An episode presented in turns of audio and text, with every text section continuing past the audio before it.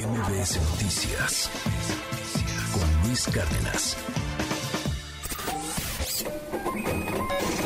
Economía y finanzas con Pedro Tello Villagrán. Algunos empresarios se han reunido con el gobierno de, de México, con, con, la, con la presidencia concretamente, porque bueno, pues está la idea de tratar de pactar con empresarios una especie de congelamiento temporal de precios. Vamos a ver cuánto dura. Ayer, de hecho, sobre el tema habló el titular de Profeco, Ricardo Sheffield. Y bueno, pues dijo que luego de la reunión que tuvieron los empresarios del sector de alimentos con el presidente y que estuvo también Profeco, lograron algunos acuerdos para reforzar este famoso plan antiinflacionario que, perdón, pero pues no ha dado los resultados esperados. Escuche usted la voz del procurador del consumidor una gran esperanza de trabajar en equipo para bajar la inflación, que es un problema mundial. Sí se va a reforzar el plan, pero con acciones adicionales. Es un esfuerzo de todos. Pues esperemos que no. No hay condiciones ahorita para que suba. Los granos van bajando. Entonces, ojalá no solo no lo veamos subir, sino empecemos a ver una, una modesta baja en algunos productos. Estamos buscando por lo menos que no suban. Querido Pedro, te mando un gran abrazo. ¿Qué opinas al respecto de este acuerdo? ¿Llegará? ¿Se puede sostener en el tiempo? Buen día, Pedro. Luis, buenos días. Qué gusto saludarte a ti y también a quienes nos escuchan. El PASIC, el paquete contra la carestía y la inflación, está por cumplir cinco meses el próximo 4 de octubre. Lo cierto es que a pesar de que los precios de las gasolinas, del diésel y del gas LP se mantienen bajo control gubernamental, los precios de los alimentos que las amas de casa llevan cotidianamente a la mesa de sus hogares siguen en una escalada ascendente. Hace unos minutos el INEGI ha informado que en la primera quincena de este mes de septiembre la inflación volvió a escalar alturas. Pasamos de una inflación del 8.7 en agosto a una inflación del 8.76% a mediados de este mes de septiembre lo que confirma la idea de que el pico de la inflación todavía no ha llegado en México, a diferencia de lo que ha sucedido, eso sí, en la economía de Estados Unidos.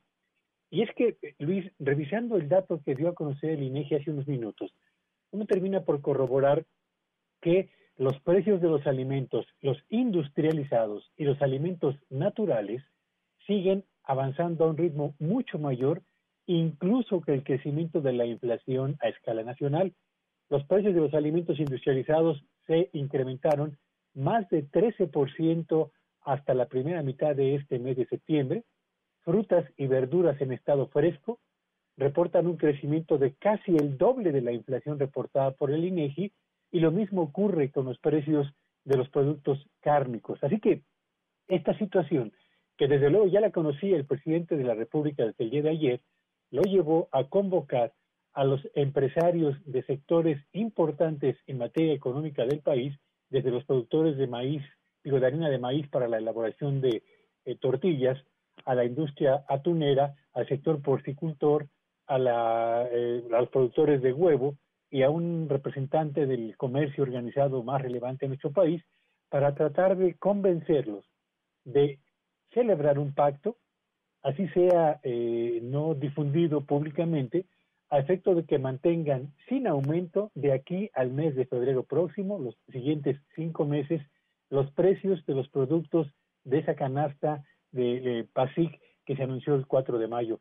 ¿Van a lograrlo? Lo veo difícil, Luis, porque estamos hablando de productos que dependen en buena medida de la importación y esos precios, los que vienen del exterior, no se pueden controlar a gusto del presidente y por acuerdo con empresarios nacionales. Así que seguimos siendo acechados por la inflación y este intento gubernamental por lanzar un segundo paquete de medidas contra la inflación seguramente va a tener resultados parciales, pero no creo que vayan a ser suficientes para controlar la inflación. Y ojo, lo que ayer anunció la Reserva Federal en Estados Unidos, un incremento en el precio del dinero en la economía norteamericana, va a tener correspondencia aquí en México el jueves de la próxima semana, cuando el Banco de México también anuncie otro incremento en el precio del dinero que también será de 75 puntos base, Luis. Muchísimas gracias, querido Pedro. Te mando un gran, gran abrazo. Y, yo quisiera preguntarte nada más un tema porque Ay, de repente se focaliza todo en, en cuestiones muy particulares. Me llama la atención que el presidente trae un tema con, con Maseca, con el dueño de Maseca en particular. Habló ayer que Maseca se comprometía a no aumentar la harina para las tortillas de aquí hasta febrero de 2023. Pero bueno, pues los tortilleros reaccionan y también dicen, oye, ¿sabes qué? Es que aunque, aunque esté congelado, eso tampoco va, va, va a repercutir de manera directa en el, en el tema del precio de la tortilla, ¿no? Eh, ¿qué, opinión te merece eso? En particularmente el asunto alimentario, querido Pedro. Es interesante este acuerdo con el productor más importante de harinas de, de, harina de maíz en México y el impacto que esperan esto tenga sobre el precio final de la tortilla, tortilla que usted y yo pagamos. El precio de la tortilla depende fundamentalmente, sí, del precio de la harina de maíz, pero también, Luis Auditorio, del combustible que se utiliza para trasladarla de los centros de producción o distribución ahí donde están las tortillerías.